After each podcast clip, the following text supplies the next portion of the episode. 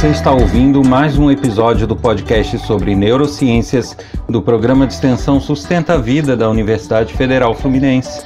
Eu sou Adriano Freitas, pós-graduado em neuroaprendizagem, que é a neurociência aplicada à educação, especialista em neuropsicologia clínica. Neste episódio, o assunto é a neurociência da política.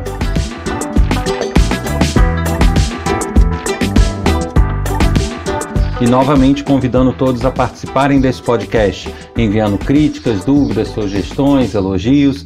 Isso pode ser feito por mensagem de e-mail através do endereço podcast@sustenta-vida.com ou por mensagem de WhatsApp pelo número 22 99222 1003. Também convido todos a visitarem o meu site www.adrianofreitas.com pois nele tem bastante informações sobre projetos que eu desenvolvo, também informações sobre cursos gratuitos que de vez em quando aparecem lá e é, trechos de aula, palestras e outros materiais audiovisuais a respeito das neurociências. Não deixem de visitar, te espero lá!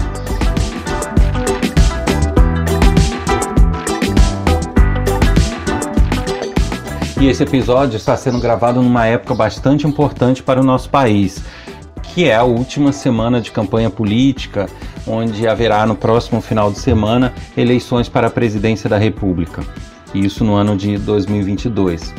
E eu não poderia deixar de retomar o assunto política, o assunto eleições.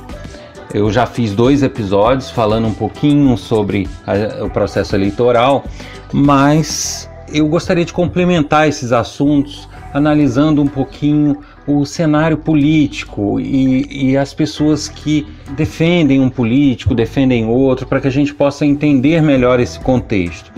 Eu deixo claro aqui que em nenhum momento, tanto nos outros episódios quanto nesse, eu estou me referindo especificamente a um ou outro candidato, não estou defendendo uma posição política, eu estou simplesmente analisando e trazendo à tona o entendimento de como alguns processos funcionam, né? processos decisórios e como que a gente se posiciona nesse momento.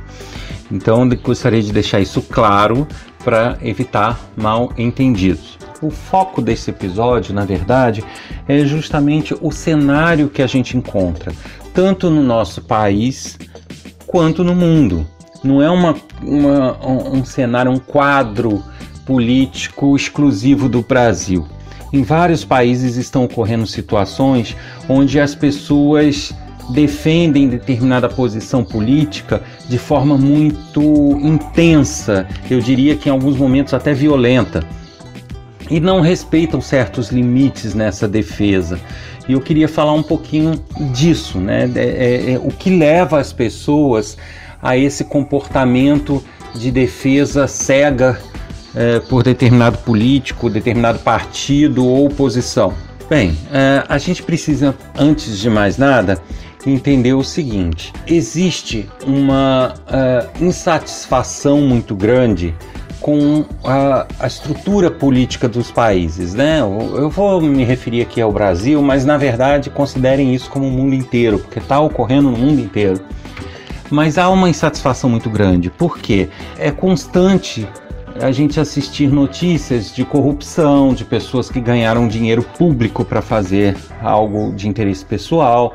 É constante a gente ver é, questões que nos parecem injustas com a população, injustas conosco e que nos colocam numa situação muitas vezes difícil, né? Muitas vezes a gente está aí batalhando, trabalhando igual um doido para poder pagar contas e para poder sobreviver e pessoas que, sabe, sem o menor trabalho e de modo muito fácil estão se mantendo acima de tudo, de todos e, e ganhando dinheiro e, e corrupção e ilegalidades envolvidas. Então, essa insatisfação que é gerada, isso é, vai tomando uma proporção, a pessoa vai se cansando dessa situação.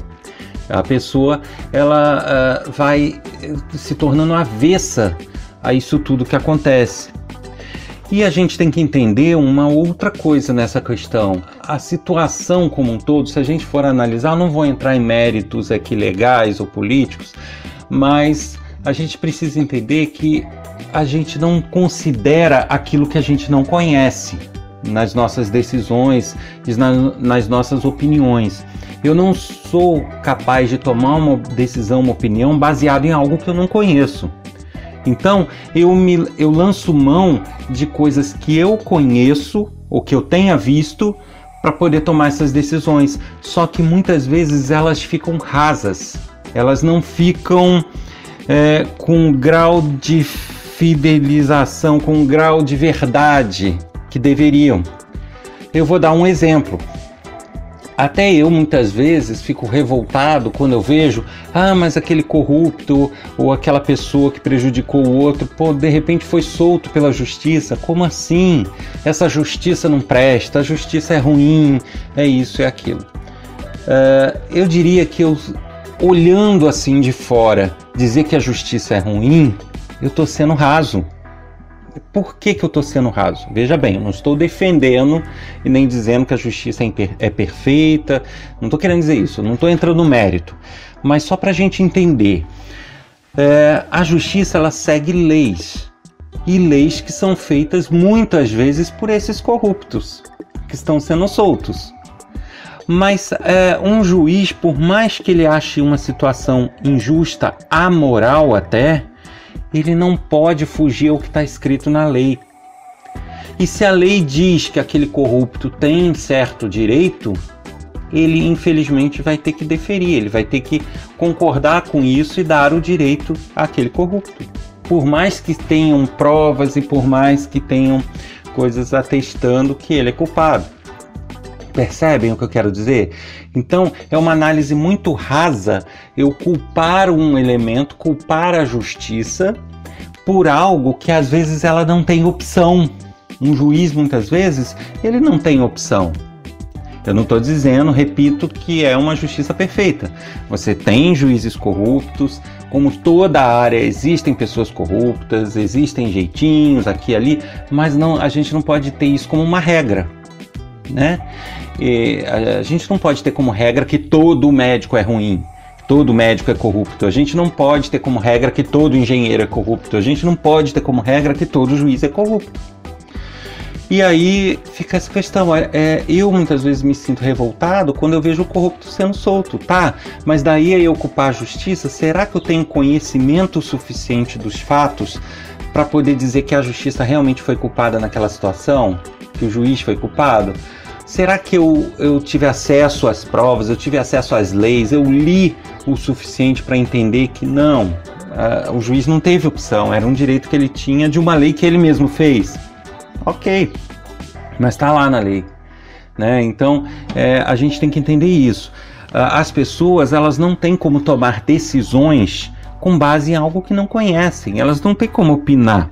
E aí, quando o fazem, quando eh, se veem numa situação de ter que decidir, ou ter que opinar, ou ter que se posicionar, muitas vezes se o faz baseado em convicções que nem sempre são embasadas em fatos 100% verdadeiros podem ser fatos parciais ou achômetros que nem sempre têm fundamento, como é esse caso, né?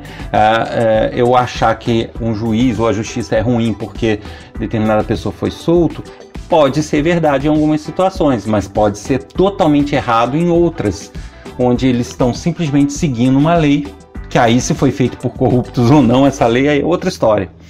Mas percebem onde eu estou querendo chegar? E por que, que eu estou dando essa volta? Para a gente entender o seguinte: no Brasil e no mundo, as pessoas estão muito cheias disso tudo. Elas estão cheias de ver dinheiro público sendo roubado, elas estão cheias de ver interesses de poderosos sendo preservados em detrimento à população. É, é estão cheias de ver que a população se mata para trabalhar para que meia dúzia tenha uma boa situação. Então, isso realmente não é bom e, e pessoalmente afeta todo mundo. As pessoas se sentem revoltadas e cansadas disso.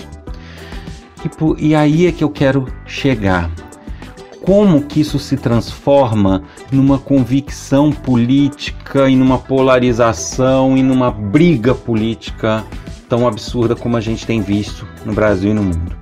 Pelo simples fato de que alguns políticos numa situação como essa, da gente estar tá chegando num extremo de revolta, eles fazem uso do discurso é, que diz tudo que você está sentindo, que diz tudo que boa parte da população está passando e está querendo e está desejando.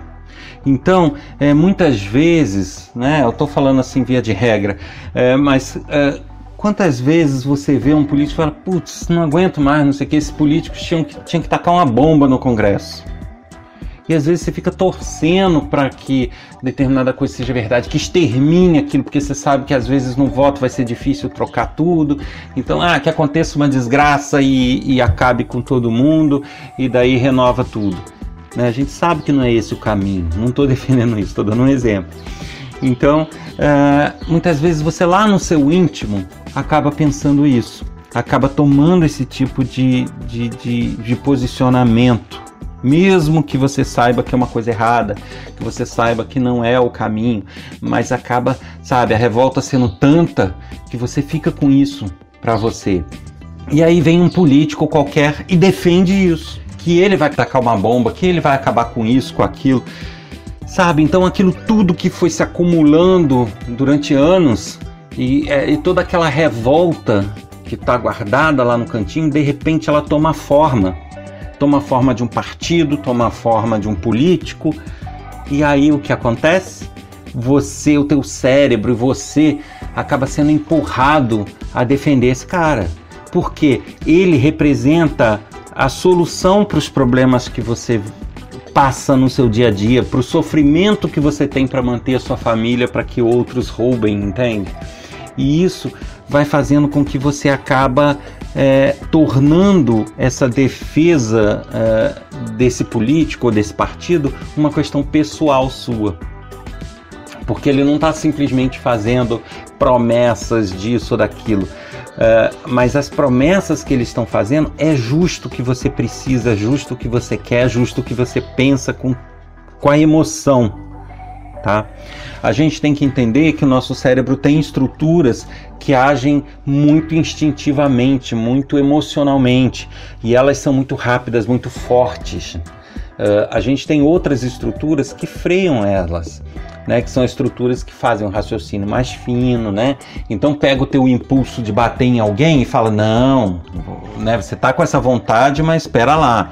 Então tem as estruturas que tomam essa atitude, que tem esse impulso, mas tem aquelas que não deixam que ocorra, são freios.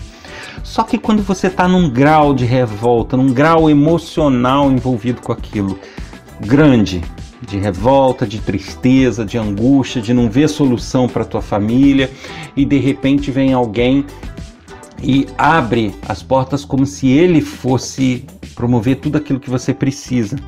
Sabe? O teu emocional, que é muito forte, as tuas estruturas emocionais, elas vão se sobrepor às racionais em muitos momentos.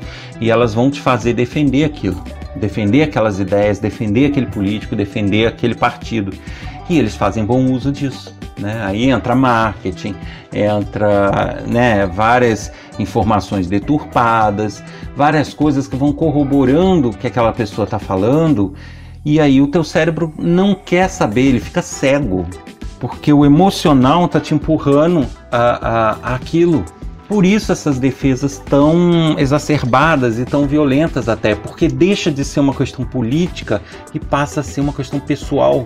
Então, se antes você tinha a opinião que um político era melhor, pior, menos pior, com essa situação você acaba tendo ele como um grande salvador e como a pessoa que pessoalmente vai resolver o teu problema, vira uma questão realmente pessoal.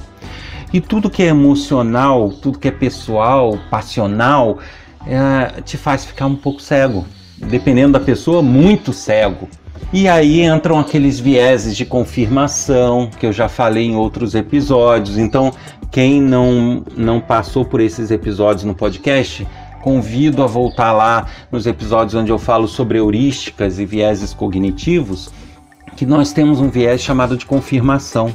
Né? Quando você tem uma convicção muito forte em alguma coisa, você muitas vezes você não procura notícias ou procura informação imparcial. Uh, você procura informações que corroborem aquela tua convicção. que confirmem ela, mesmo que as informações não sejam confiáveis, não sejam de fontes confiáveis. E é isso que a gente vê. As pessoas têm uma convicção muito forte, justamente uma clara demonstração do viés de confirmação, acabam fazendo uso de informações falsas, de informações deturpadas, é, de fontes não confiáveis e, e buscando essas fontes simplesmente pelo fato delas dizerem o que ela quer ouvir dizendo o que corrobora, o que confirma essas convicções pessoais dela. Não bastando isso, né, além de recorrer e ler e consultar essas fontes, elas acabam replicando essas informações como verdades, porque são as verdades dela, são as verdades que é, promovem esse viés de confirmação que elas têm. Então a gente acaba tendo é, esse, esse quadro de polarização que eu repito, não é uma exclusividade do Brasil, mas esse quadro onde você cria uh, um grupo que defende a todo custo um certo político, um certo partido, independente do que ele faça. Essas pessoas acabam ficando cegas para os erros. Uh, então, o que acontece de errado com esses políticos ou esses partidos não é considerado, não é visto, porque o emocional daquela pessoa está envolvido o suficiente a ponto de ser uma questão pessoal. Se ele perde uma eleição, não é ele que está perdendo, sou eu.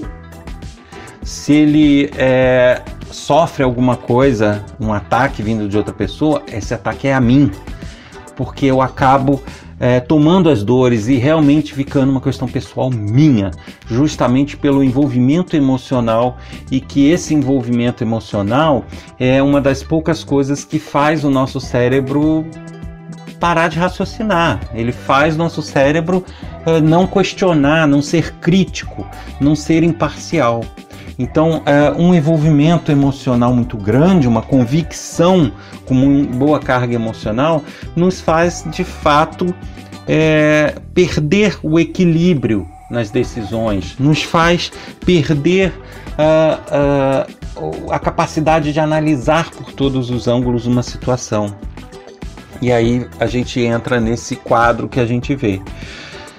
E isso acaba ficando mais grave porque como essas pessoas normalmente defendem esses políticos ou essas pessoas de uma forma muito intensa e como eu falei, até violenta em algumas situações, né?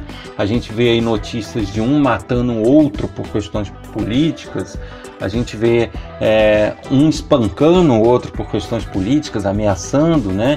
Quando as pessoas perdem um pouco essa mão, erram a mão é, nessa defesa, e isso acaba ficando uma, uma questão exagerada, você acaba criando uma outra situação, que é, mesmo que o grupo que se opõe a essas ideias ou a essas pessoas não seja um grupo violento, não seja um grupo de, uh, de matar, de bater, ou de fazer, ou de acontecer, ele acaba se tornando muitas vezes. Por quê?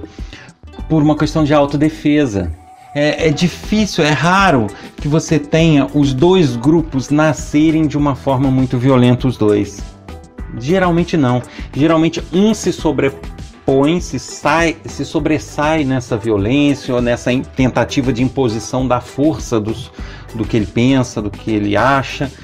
E nessa imposição, os outros que estão se sentindo acuados acabam tendo que tomar posições e tomar atitudes como uma forma de defesa, sabe? É do tipo, ah, se eu não tomar esse tipo de atitude, se eu não tomar esse tipo de comportamento, se eu não sair processando todo mundo que fala isso, se eu não, sabe, é, se eu não reagir de alguma forma, eu vou ser prejudicado, eu vou apanhar, eu vou morrer, eu vou é, ter a minha integridade ou a integridade da minha família prejudicada. E aí você acaba tendo um segundo grupo que começa a ganhar essa força e essa polarização também cega muitas vezes, mas não por uma questão muitas vezes de, de, de viés cognitivo, não por uma questão de, de identificação, mas por uma questão de defesa, de autodefesa.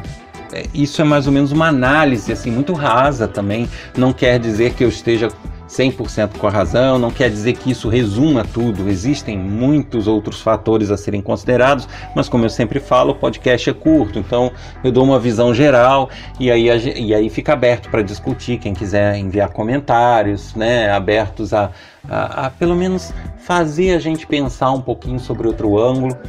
É, e, mas eu acho, só para fechar aqui o podcast, uma questão que eu é, acabei passando batido é o seguinte: nessas convicções pessoais, hum, muitas vezes uh, estão incluídos assuntos que não são os mais adequados e que não deveriam ser uma defesa uh, de um gestor público, mas que acabam virando e acabam sendo defendidos pelas outras pessoas.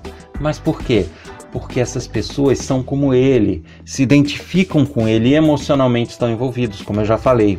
Eu vou dar um exemplo aqui. Se você tem um líder e esse líder é totalmente contrário e totalmente avesso e repudia e maltrata é, o grupo LGBTQIA, por exemplo, você tem nesses defensores dele pessoas que lá no seu íntimo são homofóbicos, são pessoas que, sabe, também têm o mesmo tipo de pensamento, por isso essa identificação tão grande. É, não tem como uma pessoa defender uma pessoa assim dizer, não, eu defendo ele, mas não sou homofóbico. E você vai ver a pessoa está defendendo cegamente ele. Não tem como. É, se ela ganha esse grau de identificação com a pessoa é justamente porque ela se identifica em tudo com ele ou em quase tudo, pelo menos. E, e isso leva a uma situação de que muitas vezes a pessoa da boca para fora fala: "Não, eu não sou preconceituoso, não".